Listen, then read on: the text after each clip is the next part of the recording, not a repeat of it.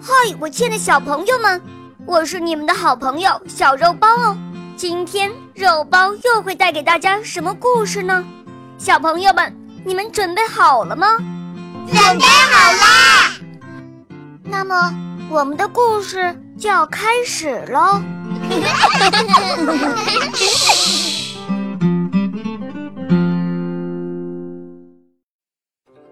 年的来历，很久很久以前，有一个叫年的怪兽，长着尖尖的角、长长的牙，非常凶恶。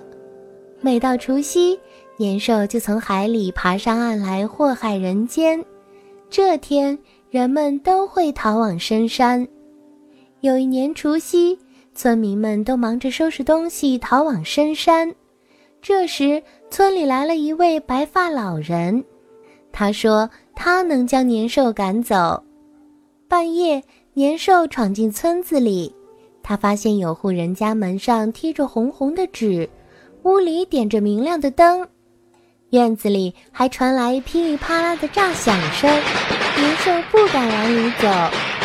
这时，门开了，一位白发老人穿着红红的衣服。哈哈大笑着走了出来，年兽吓得浑身发抖，匆忙逃跑了。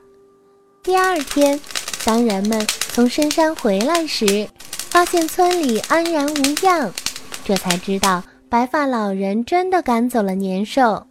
原来年兽最怕红色、火光和炸响声。从此，每年的除夕，村子里家家都贴红对联，燃放爆竹，户户灯火通明，全家一起吃年夜饭。这个风俗越传越广成为民间最隆重的传统节日过年。